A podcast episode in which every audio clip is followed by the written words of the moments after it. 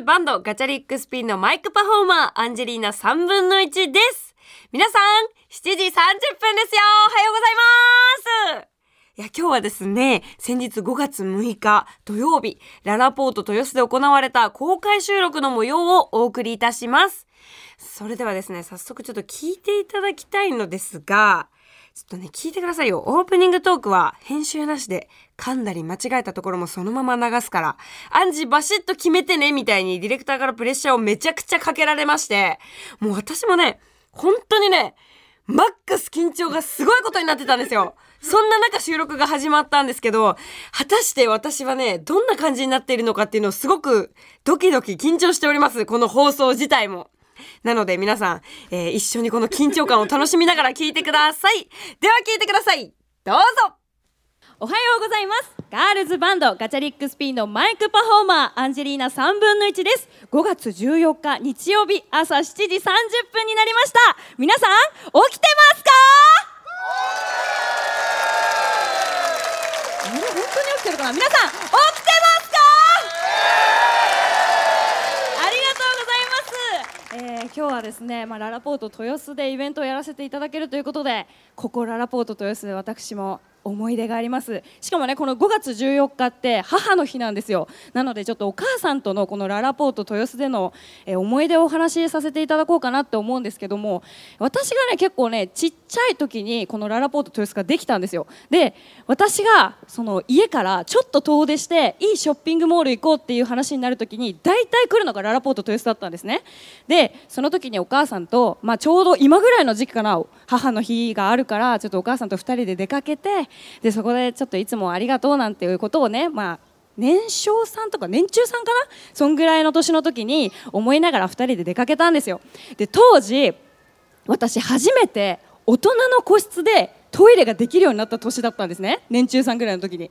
で私がもうそのララポートというこういった商業施設での個室トイレに入るのが本当に夢でここで一人でトイレがしたいと。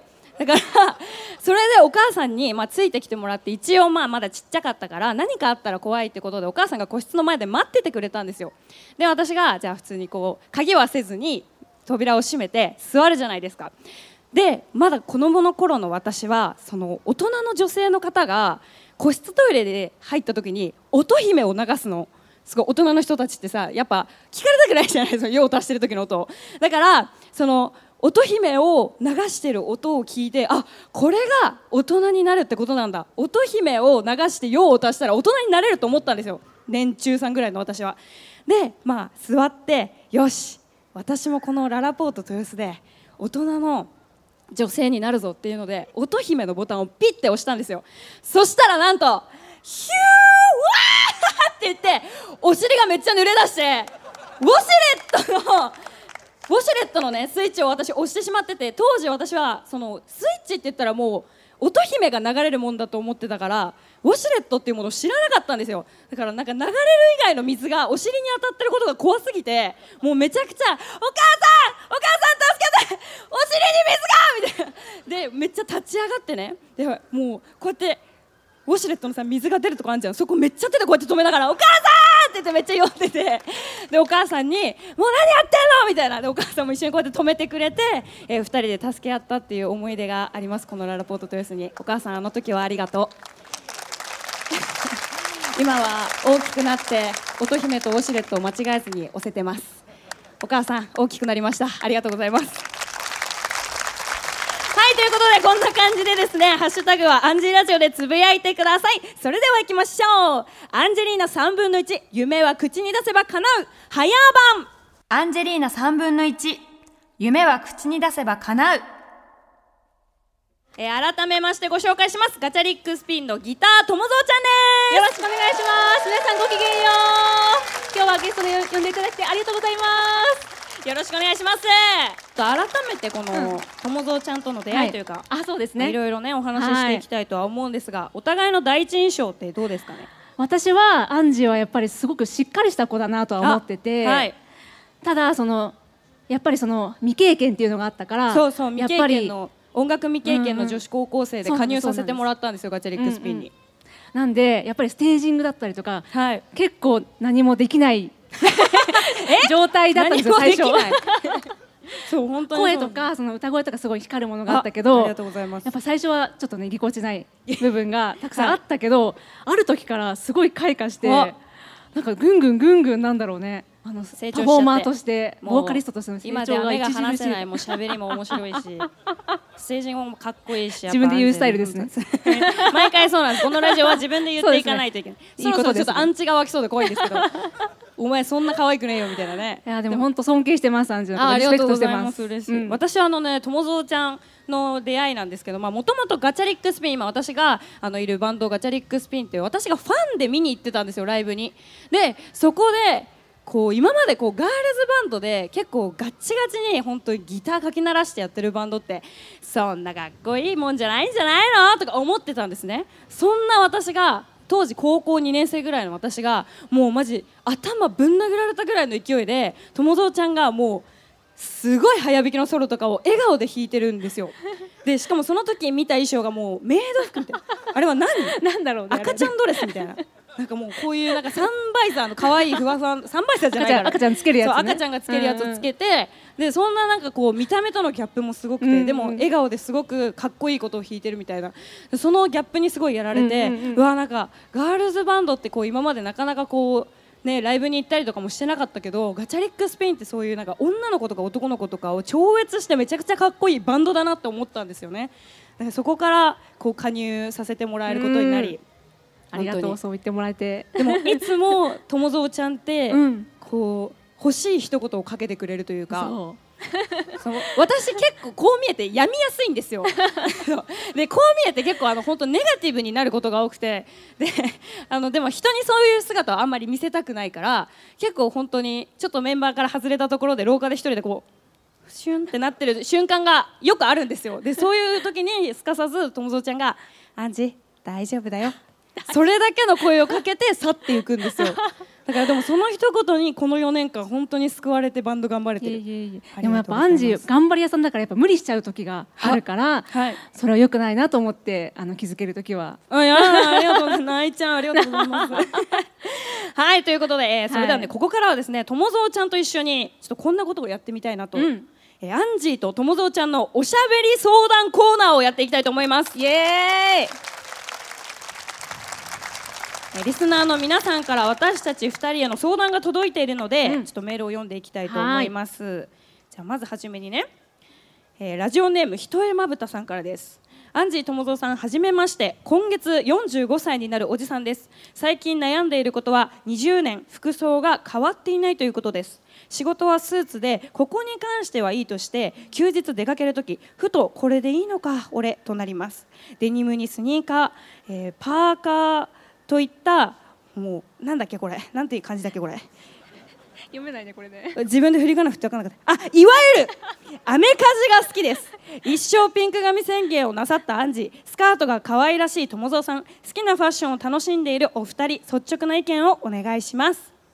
でもアメカジって素敵じゃない？いやかっこいいですよね。ねね。あのめっちゃいい。それこそさ私あの近くで本当にアメカジを着こなしてるのって爆笑問題の太田さんだと思ってて、おー確かに。太田さんって結構本当スカジャンみたいなのうんうんうんうん。にデニム姿でいらっしゃること多いんだけど、うん私そういう人の方が好きかも。確かにかっこいいですねね、で、そういう人がさこうお仕事とかでスーツ着てる姿とかのギ方がャップがね。おキュンみたいな。確かに確かに。ね思うよね。うんうん。ちゃんはなんかそう普段自分のファッションでこう、うんうん気にしてるところとかありますか？私はあの実はあのはい。ガチャリックスピン入るまでは、はい。スカートを全く履かなかったんですね、そうなんですよ。そう。ずっとパンツスタイルだったね。ガチャリックスピンになって可愛い担当を任命されてスカートを履くようになって新しい世界が生まれたんでもしかしたらなんか今まで自分が着てなかったものに挑戦するのもすごくあ新しい世界が開けていいんじゃないかなとも思います。確かに、うん。今こうでも結構みんなデニムスタイルの人多いよね。確かに今日来てくれてる人も、うんうん。でも好きだけどな私デニム。うん私はですねあのとにかくこの髪色になってから負けないんですよ何着ても。で逆あ逆になんかそのシンプルな服が着れない？そうね合う合う合わないあるよね。そうそうなの、うん。だからなんかもう白とか黒だとあなんか今日自分地味かなみたいな。でどんどんどんどん色を色とか柄をすごいまとっちゃうんだよねだからなんか私最近覚えたいのは引き算ですねファッションの。なるほどなるほど。そうだから今日もさやっぱワンポイントになるものは欲しいってなっちゃうからさ。でも、ま、シンプルでもちょっと引き立っていいかもしれないね逆にね。黒とかでも。友蔵ちゃんはね、あの否定するということを絶対にしない人なんですよ。本当にありがたいですね。うんでもない。でもさほら逆にこれでいいのかって言ってるけど、いいよね、アうん全然そのままの。うん、ね。そのままのあなたで言ってくださいそうでですね なんか大丈夫このお悩み相談コーナー。まったりしてるね。続いてです。平和です。えラジオネーム小金虫50代のおじさんですえアンジー友蔵ちゃんこんにちは。私の悩みを聞いてください。私は高校生の頃に友人とバンドを組んでギターを弾いていました、えーその後だいぶブランクがあり50代になってギターを弾き直しています、ですがどんな難しいフレーズも笑顔で弾く友蔵ちゃんと違っていつもしかめっ面になってしまいます。どうしたら友蔵ちゃんのように楽しそうにギターを弾けるようになるのでしょうか。もちろんギターを弾いている時は楽しいのですが。だって。なるほど言ってますよ。はい。ちなみに今日会場にいらっしゃるんですよね。あーありがとうございます。あれ？50代に見えないな、えー、本当に。本当に50代？全然見えないね。すごいなんかせっかくだから。生っぽいですね。いいですね。会話をしながらこの悩みを解決していきましょう。はい。どうも。あ、はじめまして。はじめまして。はじめまして。メールありがとうございます、はい、小金もしています。よろしくお願いします。お願いします。ギターを弾いてるはい。久々に久々に弾いてます。ブランク30年ぐらいやって、そうですよねちょっとひあのね大人になったんで時間が取れてあ弾くようになりました。ええー。ー、そのなんか弾くきっかけになったアーティストさんとかいらっしゃるんですか？いや、えーっときっかけはないんですけど、あへーやっぱりあの年齢を重ねる子ど、えーはい。子育てとか卒業して、あだいぶ自分の時間取れるようになって、うん。再開したっていう感じですね。はい。で友蔵ちゃん。そうですね。笑顔で弾けることでもやっぱり、うん。その楽しい楽しむ気持ちはすごくあるじゃないですか、楽しい。なんでそのしかめっ面で弾くのも私はかっこいいと思うんですよね、マジですか？はい。あーめっちゃ嬉しそうだな。すげえニヤニヤしてんじゃんそれはそれでかっ渋くてかっこいいじゃないですか。ねなんかその人そう。そのあなただけのあのスタイルというか。でもしその笑顔で弾きたいっていうのがあるんだったら鏡の前で練習ですかね。でもねそうなんですよ。友蔵ちゃんって、こう普通リハースターって顔大体鏡があるところでやるんですけどこう立ち位置的に友蔵ちゃんのところだけ鏡がなくなっちゃうところとかあるんですよ。そうすると自分で姿見を持ってきてで本当にそこでスカートの揺れとか笑顔とか決めポーズをししながら弾くっていう、だから何事も多分こそう見ながらって大事なんですよねきっとね。自分の姿を見ながらあちょっとね練習してみるといいかもしれないですね、うん。はい。もう私ギター弾けないんですけど、うん。顔で弾くことは得意なんですよ。顔で弾くって何ですか、それ。顔で弾くっていうのはですね、あのうん例えばなんですけど、えっとちょっと押さえててもらっていいですか？なんかこう今ちょっとギターないんであれあんまりちょっとできるかわかんないんですけど、こうやって、あいわいわゆるエアギターってやつですかねあ。そうです。それをギター持ってても持ってなくてもやるっていう。だからなんかそうすると必然的に自分が弾けてるように感じるんですよねわ。かります。まあ一切弾けてないんですけど私は。だか一らなん回かその一回エアギターで練習するのありかもしれない確かにエアギターはありかもしれない。あの僕はあの iPhone と動画で撮って自分の演奏を見てこうあここテンポずれてるかないろいろ研究したりするんですよ。うん。だけど動画じゃなくてリアルタイムで鏡で見ながら弾いた方がいいっていうのは今日あの友蔵ちゃんにあの教わって勉強になりました。はああ、すごい。よかったです。友蔵ちゃんって普段どれぐらい練習してるんですか？その一曲。まあ今だったらちょうどアルバム制作期間だったりとかするから、新しい曲ってやっぱどれぐらい練習するんですか？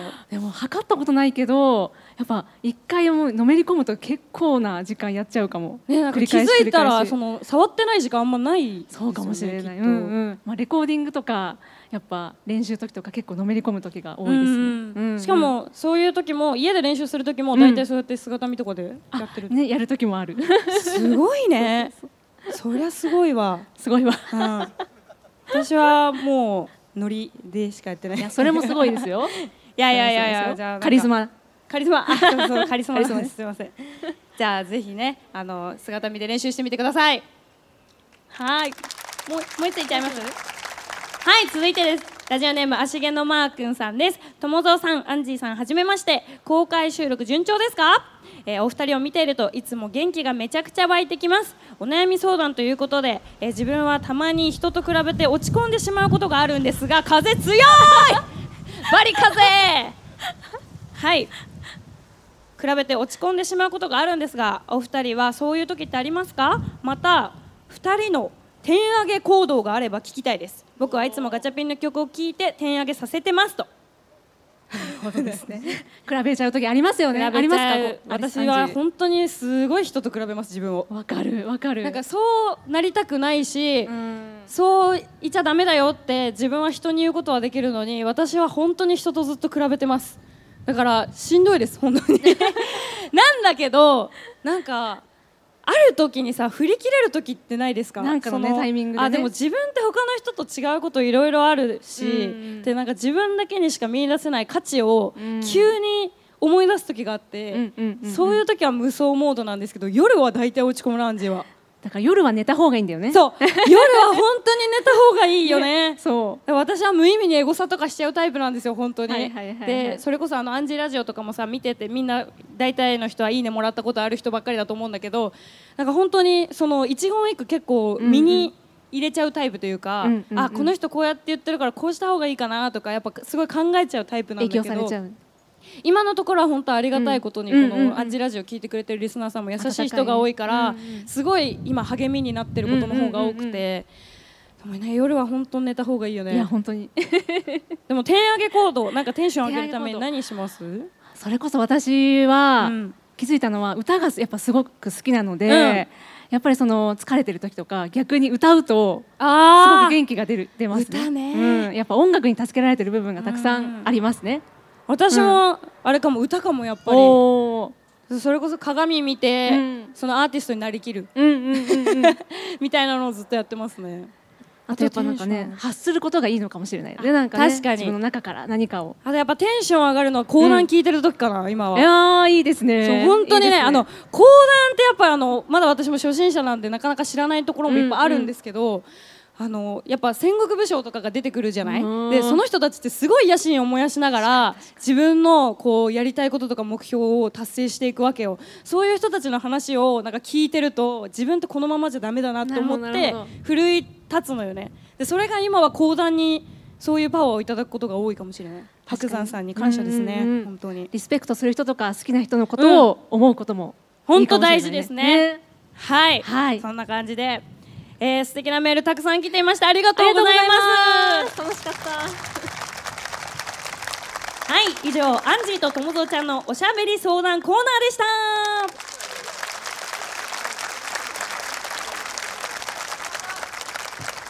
皆さんありがとうございました。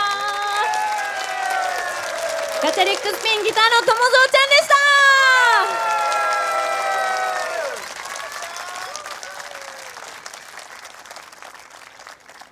はいということで皆さんそろそろお別れのお時間です。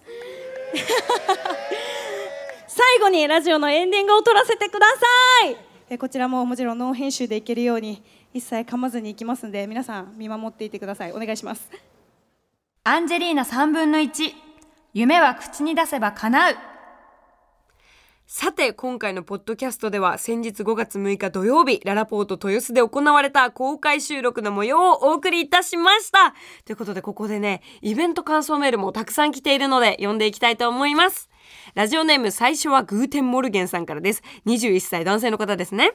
おはようございます。5月6日にララポート豊洲で行われた公開収録、会場で見させていただきました。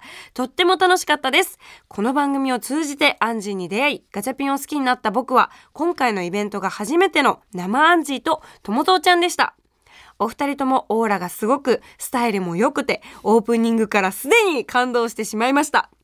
何よりジュリマリのレディオを生歌、生演奏で聴けたのがとても嬉しかったです。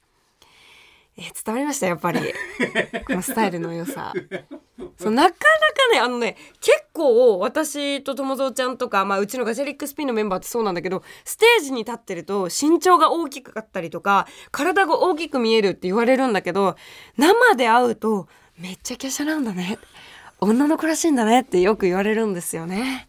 まあ、それを生で体感しちゃったらもうさらに好きになっちゃうんじゃないかなと思うんですけども。21歳いた？本当にあのイベントの会場に。私パッと見いない気がしたんですけど。やっぱ年齢層ゴリゴリに高いなって思いながら、私あのイベントの会場に立ってたんだけど、いた？最初はグーテンモルゲンさん。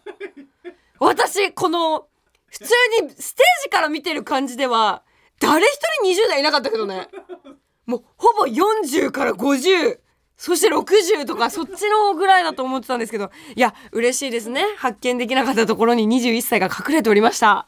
嬉しいです。ありがとうございます。えもっともっとねガチャリックスピンのことを好きになっていただきえ次はねガチャリックスピンのワンマンライブも来ていただけたらと思います。よろしくお願いします。ありがとうございます。続いてです。ラジオネーム小金虫さんです。男性の方ですね。アンジーこんにちは。先日ララポート豊洲で開催された公開収録、とても楽しかったです。メールを採用していただいた上に、マイクでお話しさせてもらえて、今年の運をすべて使い切ったかなと思ったほどに楽しいイベントでした。一生の記念になりました。ありがとうございました。追伸、えー、速攻ですが、あ、早速でした。追伸、早速ですが、鏡をセットしてギターを練習しました。まだ表情は硬いですが、これからに期待。ありがとうございます。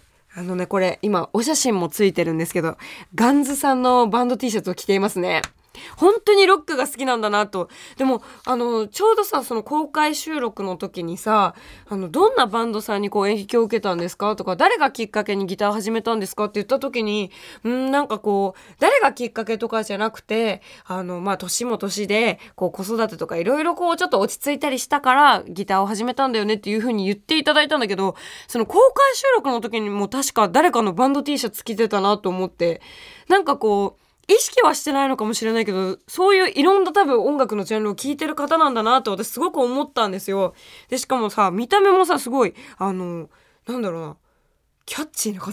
キャッチーっておかしい。見た目キャッチーっておかしいかな。そう。だからなんかあの年齢を私その公開収録の時さあの書いてくださっててメールに読んだんだけどその年齢に見えなかったんだよね。だからやっぱ音楽とかなんか好きなことだったりとかって突き詰めてる人ってやっぱ若々しい人多いんだなってすごい思いながらいやでもねあの今年の運は多分全て使い切ったんじゃないですか？そんなこと言うなよって話なんですけど。いや、あのね、ぜひともね、あの、アンジーと友蔵ちゃんはね、あの、幸運の女神なんで、きっとね、ここから公開録音でこのメールを採用されて一緒にお会話をしたということは、この後ね、下半期もきっと幸せがたくさん訪れると思います。えー、またね、えー、最初はグーテンモルゲンさんとメールでも言いましたが、ガチャリックスピンのライブにも来ていただけたらと思います。本当に嬉しいな。なんか、やっぱね、なんかいろんな音楽のジャンル好きな人が今回来てくれてたんじゃないかななんて思いながら私も公開録音していましためちゃくちゃ私もね勉強になって本当に一生の記念になったので、えー、そのその姿をね、見ていただき本当にありがとうございました。続いてのメールも紹介します。あ、これ何？素敵な写真がついてる。えーと、ラジオネームあ、ラジオネーム、あ、ラジオネーム、気温のページさんです。豊洲の公開収録に参加させていただきました。アンジーが喋っている時、ふと空を見上げると、鮮やかな彩雲が見えました。私は気象予報士で普段からよく空を見ているのですが、こんな鮮やかな彩雲は初めてで驚きました。やはりアンジェは何か持っていますね。空までが祝福してくれているようでした。会場においでの皆さんも空が祝福してくれていたと思います。番組のますますの盛り上がりを祈っております。わあ、彩雲って何？太陽の近くを通りかかった雲が赤や緑など様々な色に彩られる現象。えこれ豊洲の日の写真ってことかな？今このメールにね写真がついてるんですけどめちゃくちゃ素敵な空してる。もう幻想的。アンジーの性格みたい。幻想的な性格。な何言ってんだろう？よくわかんないけど。えこんな素敵な空になってたのは私も知らなかったです。でもさ本当にさ思い返してみるとさそのイベントの日って結構ギリギリまで多分雨が雨予報だったんだよ。空の模様が。空の模様が雨模様だったのね。なんだけど、その、前の日とかでしたっけな でしたっけな？前の日とかに、晴れに変わったのよ。でも、それこそ風は強いけど、晴れますみたいな。だから私さ結構今までその結構大事なライブだったりとか自分のガチャリックスピンのこのライブの時とか大事なライブとかイベントこそ結構雨降りがちであと台風が来てますとかもう普通に足元悪いですみたいな日が多かったんだけどちょっと私もそれで結構雨女気質なんだなって自分のことすごい思ってたんだけど今回のイベントで確信しました。私晴れ女だわ。でもねすごいんだよ。これ一個ね話したいことがあるんだけどそのガチャリックスピンのワンマンライブとかそのそれこそ10周年の中野サンプラザの時ってめちゃくちゃ台風来ててやばかったの本当に。だからもう飛行機とか止まりますとか新幹線止まりますみたいな感じになってたんだけどなんかこうギリギリのところでその当日雨が降らずにこうまあもちろん来れなかった地域の人もいたと思うんだけどこうギリギリ新幹線もこう復旧するところがありますっていうのがあったりとかしてね。でまた別の日も確か今年の渋谷公会堂の時も前日が雨とかだった気がしててでうわーなんか渋港の当日の日も雨降るんだろうなみたいな感じで結構予報とかもそうだったんだけど当日曇りだったの。まあ晴れではないんだけどね晴れではないんだけども曇りっていう微妙なんだけどね天気は。なんだけどこうやっぱ雨より曇りの方がやっぱ足場はいいじゃない？だから私ギリギリのところで天気を操る才能がある多分。だから今回もさ結構本当にその豊洲のイベントの時なんて追い詰められてたの天気に。で天気が勝つかアンジーの運が勝つかみたいな感じだったんだけどもうギリギリのところで曇りだったよね。で風が強いってとにかく風が強すぎてめちゃくちゃ台本が飛ばされるっていうだからうちのこのアンジーラジオのスタッフさんたちももうもともとはなんかバインダーで一緒に台本見ようみたいになってたんだけどもうバインダーだと風で飛ばされちゃう可能性もあるし危ないからっていうのでもう急遽ファイル買ってきてくれてそのファイルの間に台本入れてでガムテープで止めてみたいな補強とかもしてくれたりして本当にね素晴らしいですよねうちのスタッフチームっていうのは。連携が取れてる。もうとにかく連携が取れてて四五出来の四五出来のスタッフチームしかいないっていう。いやアンジェラジオ四五出来なんですよ。四五出来っていうのは仕事ができるってことなんですけど。はいということでね。こんな素敵な空っていうのは知らなかったです。でもありがとうございます。こんな素敵なえこれちゃんと話聞いてた？アンジーの話の片手までこれ空の写真撮ってない？大丈夫ですか？いいやでもありがとうございます。え続いてのメール紹介します。ラジオネーム高弘さんです。アンジーさんおはようございます。え豊洲での公開収録お疲れ様でした。えー、っと素晴らしい公開収録でした。四つ葉乳業さんのバターパンケーキミックス。美味しい。知らなかった。自分は今まで損をしていた。本当に損してるよ。マジで。私も今朝ももうパンケーキミックスで四つ葉さんので四つ葉乳業の牛乳入れて美味しい卵を使ってちゃんとホットケーキ焼いて今朝来たんですけどやっぱ四つ葉で始める朝はね格段に違います。これはあの四つ葉の回し物とかではなくて本当に思うんですね。もうマジで四つ葉の牛乳を飲んでから世界が変わったんですよ。で四つ葉のバターとか使い出したらもうご飯が楽しすぎて止まらないわけ。いつよつばさんってさアンジーの番組のスポンサーになってくれるのかな？ダダ漏れ。欲望ダダ漏れですけど。でも本当にこのアンジーラジオ聞いてくれてる人たち、もちろん公開録音来てくれた人たちもそうなんだけどさ毎回「ハッシュタグアンジーラジオ」ってつけてその四つ葉乳業の牛乳飲んでるよとかパンケーキミックスでホットケーキ焼きましたとかもう最近チーズは四つ葉のしか食べれませんみたいな感じで言ってくれてるツイートめちゃくちゃあってでその公開収録の時にね四つ葉乳業さんがスポンサーついてくださったんですよ。だからみんなにこうあの牛乳とかさホットケーキミックスを配ることができたんだけどその際にこう四つ葉乳業さんの偉い人にねご挨拶させてもらえて大石さんとまた別の方なんだけどご挨拶させてもらった時に本当にアンジェラジオがきっかけで牛乳飲んでくださってる方もたくさんいてその四つ葉乳業だけじゃなくて北海道全体の牛乳業界が盛り上がってました。言ってくださったんですよ。これはもういつスポンサーついてくれとっていう。お待ちしております。だからどんどんみんなもこのアンジェラジオを聞いて四つ葉の製品に本当に人生支えられてますっていうのをたくさんツイートしてほしいですよね。これはもうだってリアルな話さ今さこうやっぱこうねなんか PR とかさちょっと厳しい世の中になってきてるじゃない。ステマじゃないの？みたいな。そうじゃないのよ。マジで四つ葉の牛乳は飲んだら世界変わるから飲んでみてくださいということで、高弘さんはその四つ葉の素晴らしさに触れることができたということで、もう嬉しい気持ちでいっぱいです。ありがとうございます。そうそうで、今回のね、この公開収録に向けて、なんとその四つ葉乳業さんも、今こそ牛乳ステッカーを作ってくださったり、そして今までもずっとお世話になってます。この番組ができてから。ふわっちさんも、このアンジーラジオとふわっちのこの公開収録限定ステッカーを作ってくださったんですよ。で、もう私のさ、番組なんてまださ、どんなもんが喋んだよって感じじゃない？まだ知らない人からしたら。え、21? え、ロックシンガー？で TBS ラジオで喋んの？